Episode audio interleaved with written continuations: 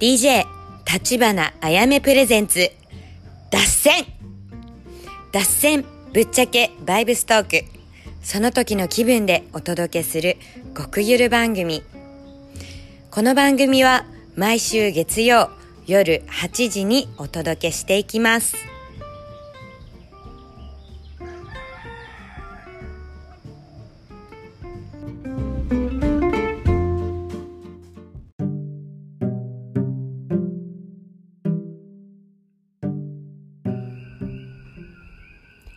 アロハこんばんは。ハワイ島から立花あやめです。えっと今回第4回目になります。ポッドキャスト。うん。何回脱線したんだろうね。今のところね。うん。脱線というタイトル通りやっぱり脱線していくあ番組なんですけどちょっと上にワンちゃんがいるからさ。そうで今回ねなんかあのこの2月の満月2月の満月で結構すごいね最もうね最後の最後のエゴみたいのがね丸裸にされたエピソードがあるのでちょっとシェアしたいと思います。うん、なんかバレンタインデーの時さこれ2回目の放送で「ハッピーバレンタインズデー」とか言ってたじゃん。いやまさかのだよね。もうバレンタインズデーに本当にちょっと危ないところまで行ったからね。うん。あの危ないと言いますとあれですあのちょっと破局寸前まで一緒に来かけたの。バレンタインズデー。そう。あんなさねこれからバレンタインズデーアメリカのバレンタインは楽しみだねワクワクとか知ってたのにさ。もうねすごいよね。そのあの破局になりそうになった原因っていうのも私のこの結婚への執着っていうものが今回なんかすごいあらわにされた感じでした。うん、なんかね そうジェイドさん優しいからさ彼氏ね優しいからだからバレンタインズであの地元のさおしゃれなレストランを1週間前から予約取ってくれてであの今日はバレンタインデーだからゆっくりしようねって言ってサプライズでさご飯食べ行ったの。でご飯食べ行く前にドライブしてたんだけどその時にあのなんかジェイドさんのご両親の結婚生活みたいな感じのお話を聞かされてたのね。でご両親あのお父さんもお母さんももうお亡くなりになってるからそうなんかあの昔の思い出話みたいな感じでいろいろそうあの聞かせてもらってたんだけどアメリカの結婚って事実婚が多いみたいでで事実婚って日本だと最近だと結構聞くようにはなったと思うんですけどあの籍を入れてないんだけどあのもう夫婦みたいな感じ。でお互い同じ屋根の下で生活してますみたいな。そうアメリカはさすごい事実婚が多いみたいでさ。であのジェイドさんのご両親も事実婚だったみたいなんだけどあのそう日本ってさあなんだろう私の周りだけかもしんないけどこう結婚しましたって言ってこう紙をさカップルで持って見せてる写真とかよくあるじゃん。私のイメージなんかあれだったのね。その結婚式とかっていうよりはなんか席を入れましたっていうのが私の中のイメージの結婚だったの。だからあちょっと今日はあのあったかいお茶を飲みながら喋ってます。これモリンガモリンガ茶にしたの今日。そう寒いから。で そうだからさあの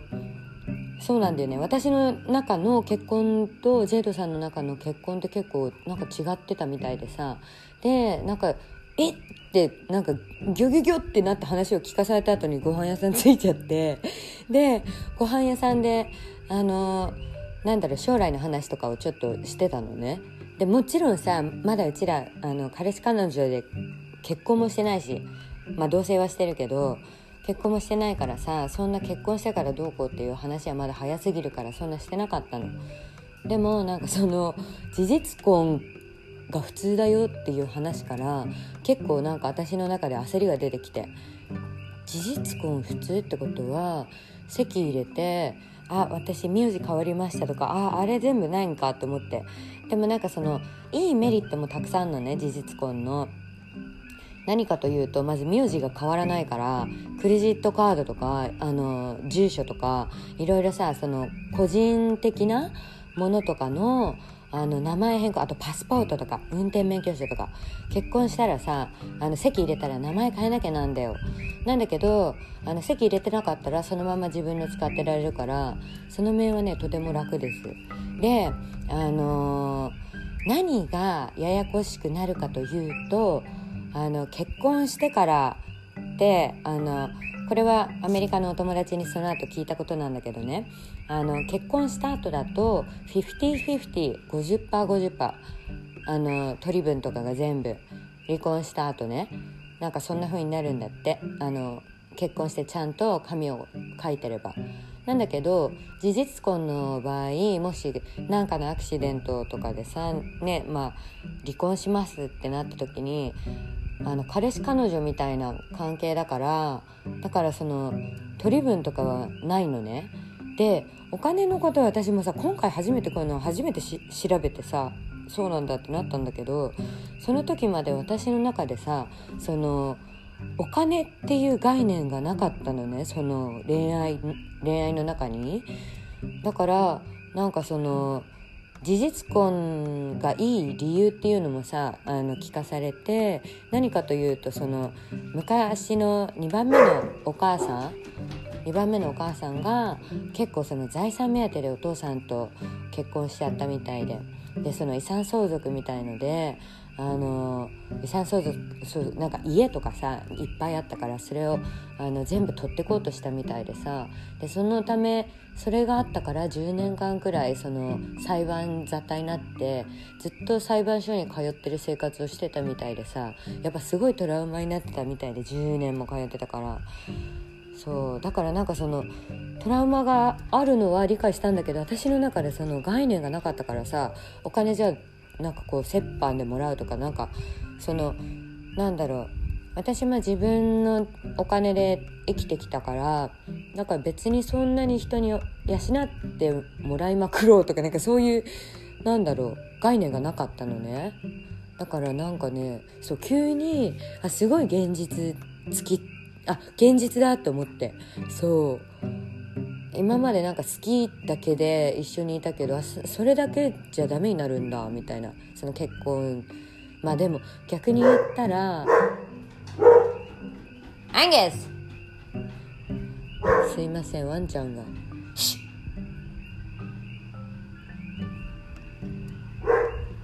ちょっと。アンゲス。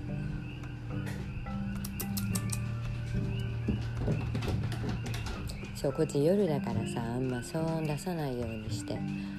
これ撮ってるんですけどねそうなんだっけもう 忘れちゃうよでもう。そうそうそうそうそう。だからなんか、まあ、そういう感じであのバレンタインのさご飯中に結構険悪なムードになって。で私はなんかその席入れましたって言って写真撮りたかっただけなのね。だからなんかあそんなにもこのなんか意味合いが違ってくるんだって。でその事実婚だったらその誰の彼氏彼女だからあのお別れしてそのまんまお別れして終わり。なんだけどその結婚してると50-50になるからだから結婚っていうのは本当に約束？なんか本当に誓い？だから重みもあるしそれほどねやっぱこう5050にするっていうのはお互いのもうねなんかこう合意っていうかさ信頼みたいなもんじゃんそういうのって。そうだからなんかねいろいろあるんだなって思ったよ。で私の中ではさもうてかこれちょっと言い訳を言うと生理前がちょっと重なってたのもあって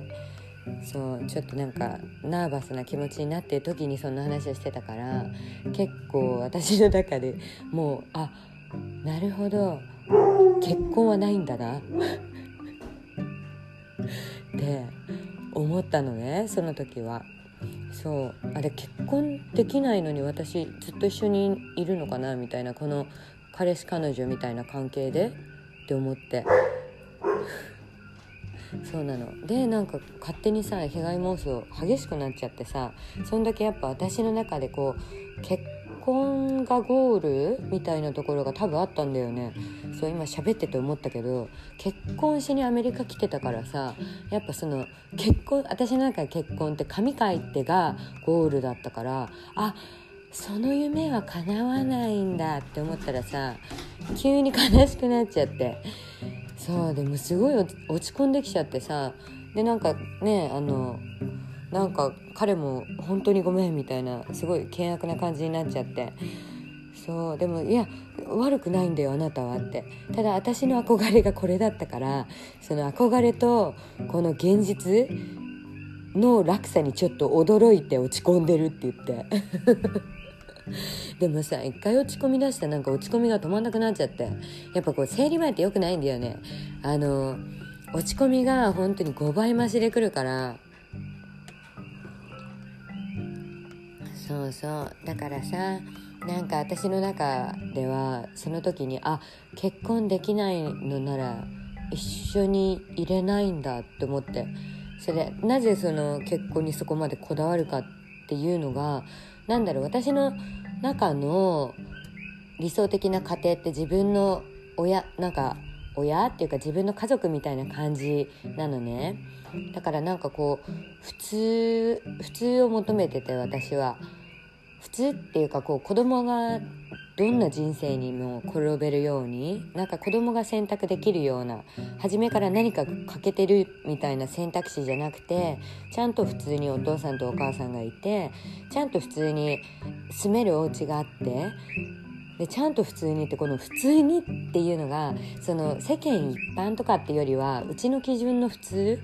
そう私はやっぱこう幸せだなって思ってあのね育ててもらったからさもう感謝してんのねすごく両親に。だからこれをもし自分に子供ができたらこうしてあげたいとか自分の中でのその子供へのおもてなしっていう気持ちがあったからこそなんかこう普通にお父さんとお母さんが結婚しててほしいし普通になんか名字一つ一つってかねあの一緒の名字であってほしいしとか私の中の理想がさすごいいっぱい出てきちゃってたの。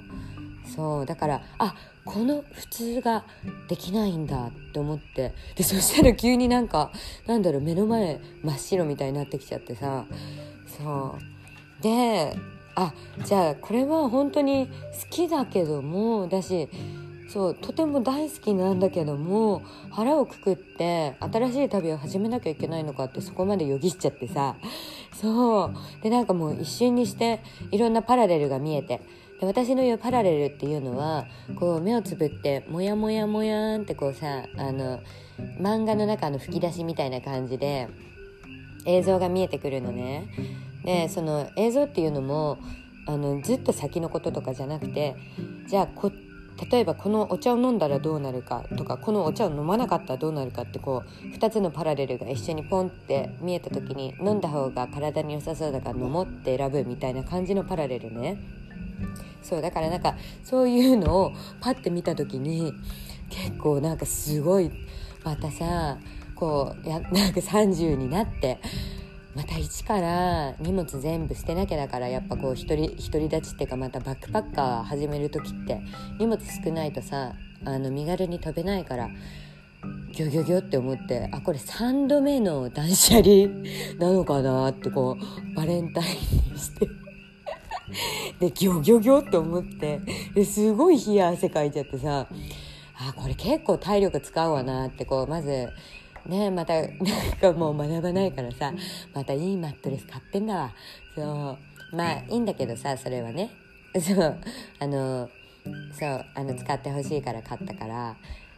でなんかまたこのね大きいスピーカーとかさいろんな機材とか今度はなんか機材系買っちゃっててお洋服とかは全然少ないの今まで通り。あの本当あの大きいキャリーに入るくらいしか持ってないから服全部ね靴も靴も2足と B さん1個しか持ってないからさ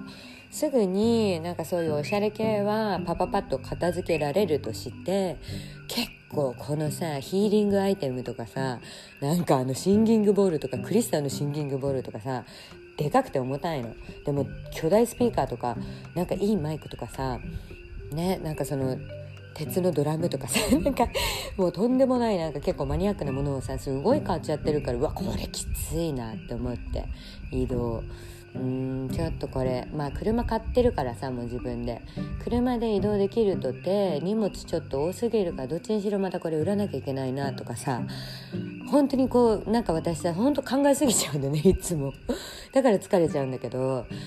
すごい一瞬にしてパパパーってこうね別のパラレルが見えて。でこうあワン今動物がさ猫3匹と犬2匹いて。であの猫1匹まあ猫はさ家に住むっていうか家に懐くからさほっといてもこうもう餌もオートだし全部大丈夫なの勝手に生きれてるから。そう野放しの猫ちゃんなんだけど。そう。猫ちゃんは大丈夫だとしてワンちゃん2匹いて2匹は1人ではケアできないと思って結構わんぱくな元気だから。だからあじゃあ1匹花ちゃんのピット ピットブル臭が強い花ちゃんを連れてまあとりあえずハワイ旅始まんのかとか思っちゃってさその時はね。うわこれ結構過酷だわって。これからまあできなくもないけどさ車あるから車でまあ適当にねブラブラしながらさ YouTube でも撮って「車生活始めました」とか言ってればさアクセス数伸びそうじゃん。だから多分ライフスタイルを見てるなんか見せるだけで収入はまたどうにか追いつくんだろうなとは思ったけど、うん、なんかちょっと今からその体力はないと思って もうさこんだけ大好きだと思える人に出会えてこれから落ち着くんだって思ってやっと地に足ついたんだって思ってさもう本当にほっとしてた矢先にもうこの結婚っていうエゴが出てきたよね。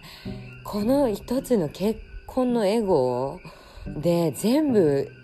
なんだろうこう積み重ねてきた。って言ってもまだ1年も経ってないんですけどそうハワイ島に来てね。そう1年も経ってないけどさ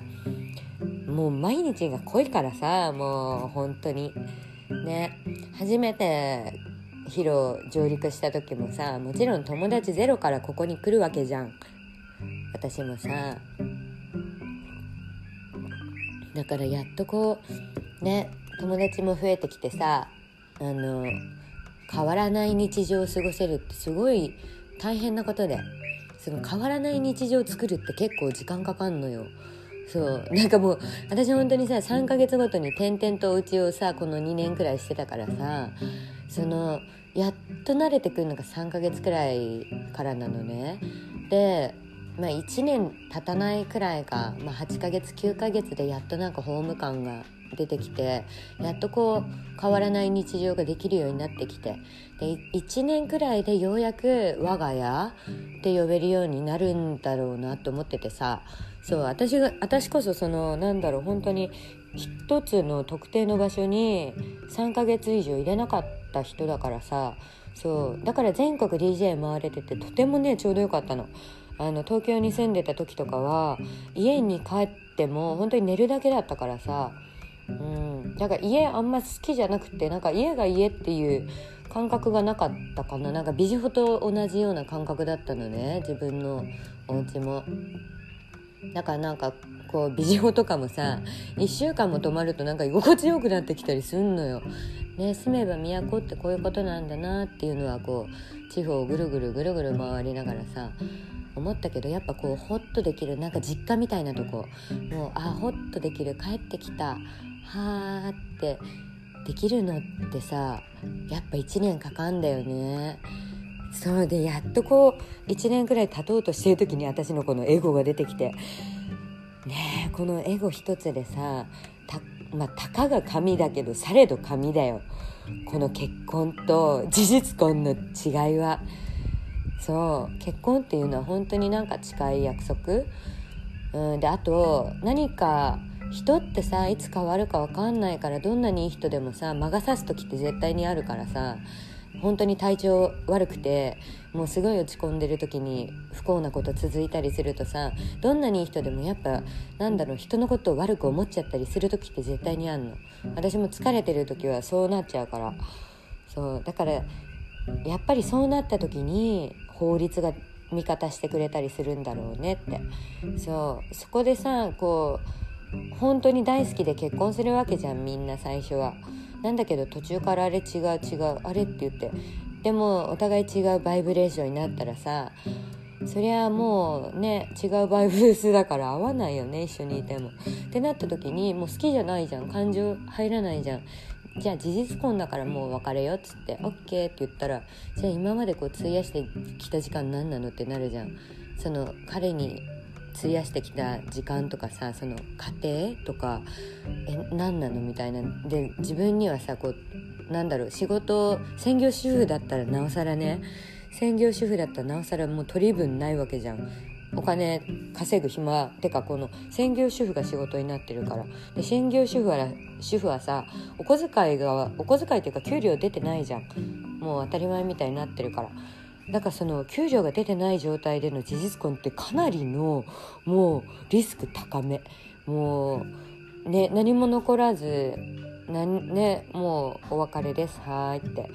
でもそれで結構もうさもう304050とかになるとやっぱさなんかもう恋愛するのもちょっと疲れてきたりはするじゃん。じゃあ若い時みたいに好き好きとかずっとやってらんないじゃんなんか。もっと人ちゃんと見てさ見極めたりしてさ慎重に恋愛するようになってっちゃうからさ。そう。もう もう脱線どころか何なのもう。本当に。だからねそのされど紙だよ。たかが紙だけどされど紙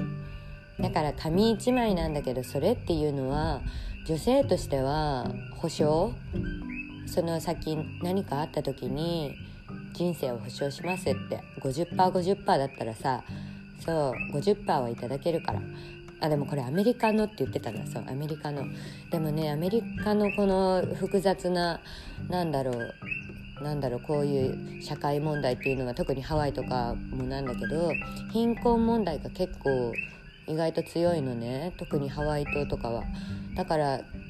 その親権お母さんが子供を産んで大体はそのあの自動的にお母さんが親権を持つようなシステムにはなってるんだけどアメリカね。なんだけどもしお母さんがあの収入低す低すぎて子供が育てられそうにないって裁判所におあの言われちゃったら必然的にやっぱその経済的に余裕がある父親の方が神経を持つことになったりもするんだって。やっぱだって生きていけなかったらさ育てらんなかったらさいくら自分の子でもさあのそうだなんか無理なもんは無理みたいになっちゃうんだって。ねだからこそのこうたかが紙だけどされど紙でこれねなんかねそうあの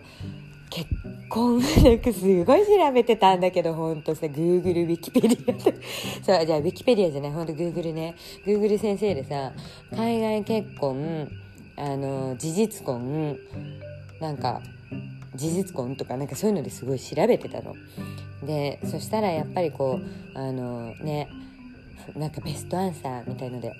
あの結婚、まあ、髪はした方がいいみたいなのは書いてあったんだけどそれと別になんかその、あの離婚する比率みたいなデータがさなんかその隣の関連の記事で出てきてさアメリカとかなんかその今の日本みたいに恋愛婚で始まる結婚って長く続きにくいんだって。あのイスラム教徒あのムスリム。イスラム教徒の方々はあの両親とかが結婚する相手を決めるから結婚するまで相手の顔も知らないんだって。どんな人かも分かんないんだって。あの両親たちが話し合って決めるから。で結婚する時にも最低でも300万400万ってお金があるのが分かった上での結婚だからまずお金がないと結婚もできないんだって。そう。であのそのお金のノルマをまずクリアしてからじゃあ結婚しますって。でじゃあその当日になるまでさどんな人と結婚するか分かんないのね。で当日「お披露目です」って言ってバラバラでもうご対面。でその好き嫌い関係なしにもう両親が選んだからもうそういうものっていう感じになってるからそっからゼロから2人で作る共同作業みたいな感じであの、まあ、ゼロからのなんだろう恋愛が始まるんだって。お互いゼロから知り合ってく。だからこうあの恋愛からってさもうお互いどんな人か知ったか知った上で今度同棲とか住むってなるじゃん。そう。でもその恋愛からスタートしてそれがもう結婚になってるからなんかこう離婚するなんかね人間って共同作業とか力なんか協力プレーとかやればやるほど親密度が高くなるんだって。だからなんかその一緒にさ困難を乗り越えれば乗り越えるほど親密度が高くなってくんだって。でなんかそのねあのイスラム教徒の方々はそこでいろんな試練を2人で乗り越えてあたかもこうあの付き合いたてのねあの中学生高校生みたいなピュアな恋愛を楽しめるわけだからなんかそっちの方がそのね離婚する確確率がすごくね低いんだってお見合い婚の方が。ね、だから昔の日本とかもさお見合い婚多かったからさ今の現代の日本よりは離婚率低かったみたいです。うん。面白いよね。だからまあいろんな恋愛の仕方があっていいと思うんだけど そう。私はねでもね何だろうな。まあ今回これで自分の最後の重い重い重い英語が何だか分かっちゃったからさそう。あ結婚っていうこの図太いなんだろう根っこのエゴがあったわってなって。ねシンプルにやっぱさ好きな人と入れればいいんだよ。本当なんかそこにまた戻ったんだけどさお金とか心配してるうちってそういうお金の問題が出てくるけどさお金かけないような生活してればやっぱそんなかかんないじゃん。であとはこうもう自給自足をなるべくできるように。ね。あのうちの裏のガーデン 全然なんかうまく育ってないけどさプチガーデン育ててるとやっぱねあのお野菜とかさ芽の出具合とかそういう種のまき方とかさね初歩的なそういうのを学びながら、うん、何があってもこういう知恵を蓄えとけば震災でもさ天災でも何かあった時で一からやるね一からやれるからさそう一番良くないのはなんかこうなんか無知でもうやる気なんかもうやる気も出ないというかもう無気力でねなんか、うん、もったいないよねやっぱこのご時世さいろんなことがあるだろうからさそのいろんな困難とか試練とかを楽しんで乗り越えていきたいなって私はいつも思う。こうなんか人生の波に乗ってるとさすごい大試練みたいなとたまに来るじゃん。いやもうこれマジきついみたいな。これ乗り越えられるかなみたいな。そう試練がたまに来るんだけどそれ乗り越えた後に必ず100%レベルアップしてる自分がいるっていうのも分かってるからさ。そう最近とか試練来たらおっしゃレベル上げの時期かって思って。うんなんかそうゲームに挑むような心構えができるようになってきたかな。そう。やっぱどこまで行ってもさ意識が全部作り出してる世界だからさこれはなんかね私の中のあのー、なんだろうはっきり分かったのね。あの見えてる世界みんな本当に違うんだって。それはなぜかというとあのジェイドさんのすごいいいカメラがあるんだけどそれをあのー、まあなんだ一緒に撮ってな一緒に撮るっていうかジェイドさんのカメラで私が撮って写真を撮ってみようと思ってでまああの猫ちゃんねもちまんじゅうっているんだけどもちとまんじゅうを撮ろうと思ってさ私 私そのカメラでパシャパシャ撮ってでその後同じアングルでジェイドさんがまた自分のカメラでパシャパシャ撮ってまあ同じカメラね。でその写真を見たらさ同じカメラなのに本当に違う写真でなんかさちょっとお茶飲みますびっくりしたのがさ ジェイドさんは本当にね猫ちゃんを可愛く撮るのもうめめがもうクリクリでもアイドルなんですかってもうほにょーってこうもうほっぺをプニプニしたくなっちゃうような可愛い写真撮るのね。ね私の写真よ。私は本当にさえよく撮れたね。こんな写真っていうなんかもうほんとブブスショット。もうおブス もうなんでなんで今撮ったみたいなさなんかそういう瞬間ばっか撮っちゃって。そうなんかね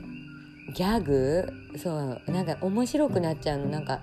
そうまあでもさこういうことなんだよ。多分同じフィルターで同じ物事を見てるんだけどもうこんなにもさ花こんなにもさ見えてる世界が違うんだなってもう私がね理解理解。本当に。超理解した。だって同じカメラなんだもん。同じあの高いカメラで私はよくこんな写真撮れたなと思ったよ。そう、まあ、本気でさ撮ろうと思ったらさまあ撮れるとは思うけどなんか私の日常のアングルそんな感じなんだって思って。でジェルさんの日常のそのリラックスして写真を撮ってる感じはそんな感じだからだからジェイドさんの世界って本当にこう可愛くってもっとカラフルでなんだろうなんだけどおしゃれ？あの彼の写真の感じだよね本当に。彼の写真すごくおしゃれに撮れてるのね。てかおしゃれになるの？彼が撮ると。その色味とかがすごいおしゃれなインスタみたいな色合わせがすごい上手でフォトショップの使い方がね。であと撮るアングルとかも何か一つの被写体にフォーカスするっていうよりはもう全体自然なんか視野が広いなって思う写真を見てるとあここまで視界に入ってるんだって思う。で私はさ本当に真逆のなんだろう視点で生きてるなってこれも自分で理解できたんだけどその写真とか見てても本当にこうなんだろうミクロマクロの世界っていうかこうちっちゃい細かい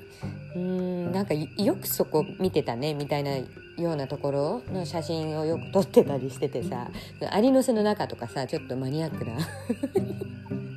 アリの巣のこのなんかアリが出る瞬間とかさねなんかちょっとなんだろうな。なんかちっちゃい世界の方にやっぱ身長ちっちゃいからかな。ね。ちょっと脱線するけどさいつもさあのモデルの時プロフィール152って書いてたの。実際150多分150あんのかな？149とか？まあ50あってほしいよな。もう測ってないから分かんないけどさ。当時はミニモニって言ってすごい喜んでたの。私ミニモニ入れるって言って。で私モームス入るからもう前歯矯正してあのじゃないとモームス入れないっつってめっちゃ泣きじゃくって。小学3年生の頃歯に矯正してたもんね。うんなんか歯が V 字だったんだよ昔。そう歯 V 字でさなんかなんか笑うとなんか V 字って感じでなんかお兄ちゃんに確か V 字って呼ばれてたんだ。だからなんかすごい V 字コンプレックスでさそうでなんかお母さんにも泣いて「私これじゃミニモニ入れない」って言って。そう。で矯正して直した歯をねクラブの DJ 始めてさせっかく親に高い金払って直してもらった歯を酔っ払いすぎてさ顔面から落ちてさ歯折っちゃってなくなっちゃって そうそうそうだからしかもそれ熊谷だったな熊谷のクラブで当時21とか2とか 3? そう酔っ払っちゃってさなんかその時にあのなんかね顔面から転んだんだよね。顔面スライディングしちゃって。高いヒール履いてたからだわ。1 5センチくらいの。で清掃後のさツルツルのフロアだったんだよ。そう。でツルツルのフロアであの水拭けあの水拭きした後のさツルツルのフロアでハイヒールで酔っ払ってカタカタ歩いてたら顔面スライディングしてもう前歯すっ飛んだよねもう。本当に。で前歯ないのにさ酔っ払いすぎててあのに出ててさ全然痛くなくてその時。でそのまんまさラーメンまで食べて。でゴールデンウィークで病院やってなくてさまあ大丈夫っしょとかでもそう大丈夫っしょって思ってたらさその酔っ払いの酔いが冷めた後よもう激痛激痛もうほんと神経まで出ちゃってて 結構派手にやったよね本当に。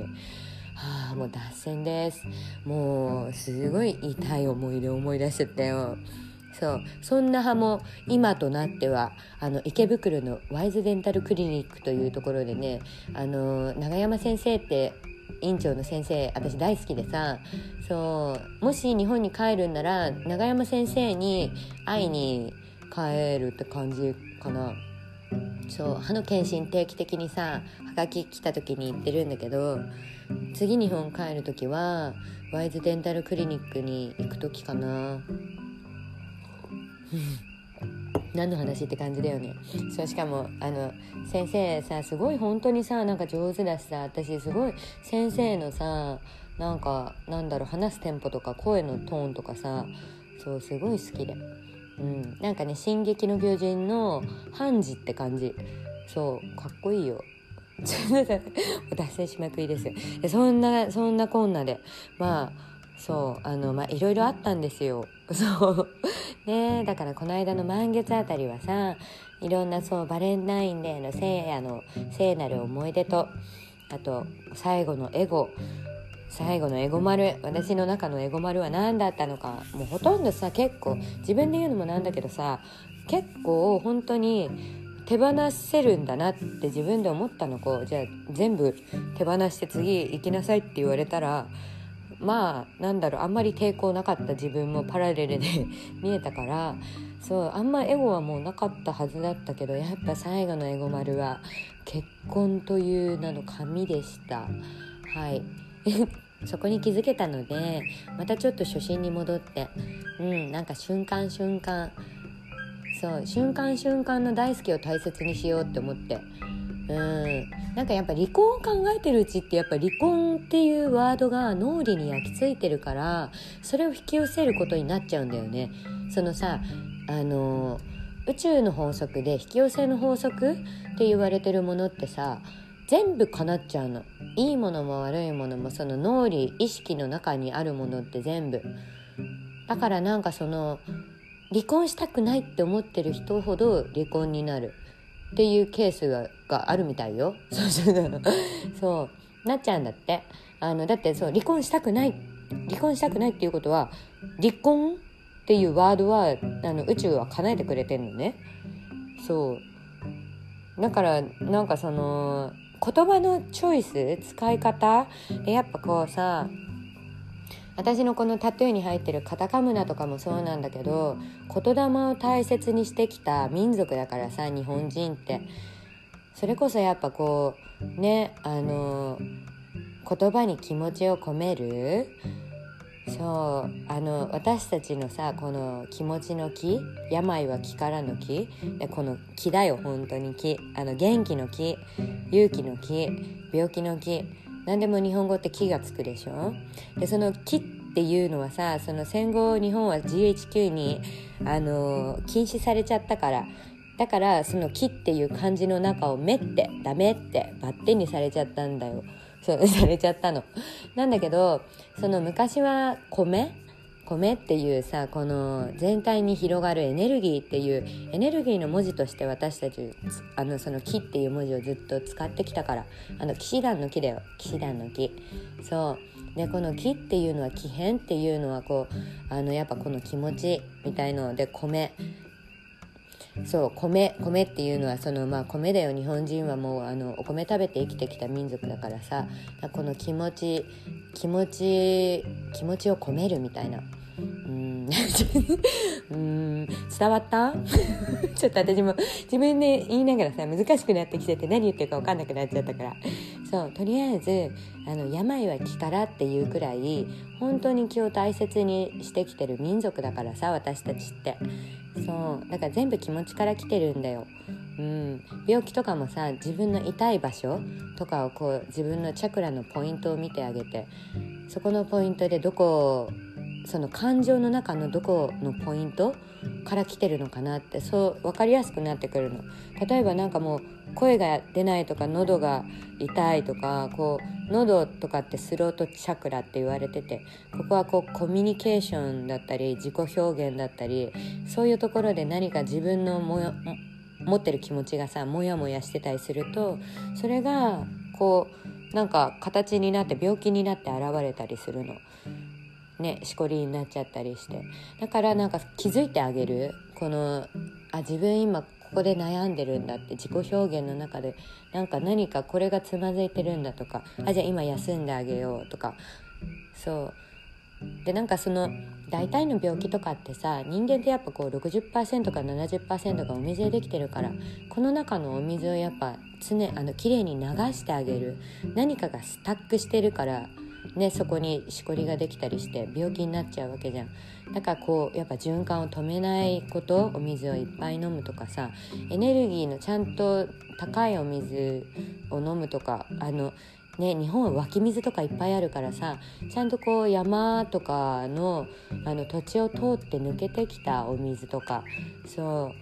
う自然から取れたお水は本当にエネルギー量が高いって言われてるのでそういうお水をあのお水で体の 60%70% を循環させてあげると結構本当になんかあの大体のねそういうものは治るかなっては思ってる。うん。やっぱね詰まってるからそうなっちゃうからね。そう。あとなんかそのレモン水とかっていうのはあのレモンとかってさ舐めたりするとこうなんかあのピリピリするじゃん。あのそうあのアシッド効果で血液の中をクリーニングしてあげるっていうのもたまにやってあげるといいし、うん、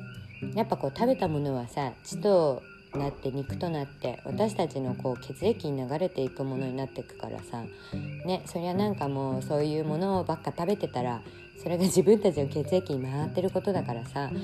ね油取りすぎたらそりゃスタックするし。まだか結構もう40分も喋っちゃってたんだね。そう。だからあれですね。あのー、うん。うん何なんだろうな。ちょっとまとまる言葉があんま出てこないんですけど脱線しすぎちゃって。今回の脱線はエゴマルに気づいたのはそのあの結婚の紙でしたというお話でした。はい。ちょっと今日は喋りすぎちゃったのでまたゆっくり来週お話ししたいと思います。えっとなんかねせっかくだからちゃんとこういうところで気持ちを伝えていこうと思います。見てくれてる皆さんありがとうございます。アロハー。マハロー。それでは良い夢を。おやすみなさい。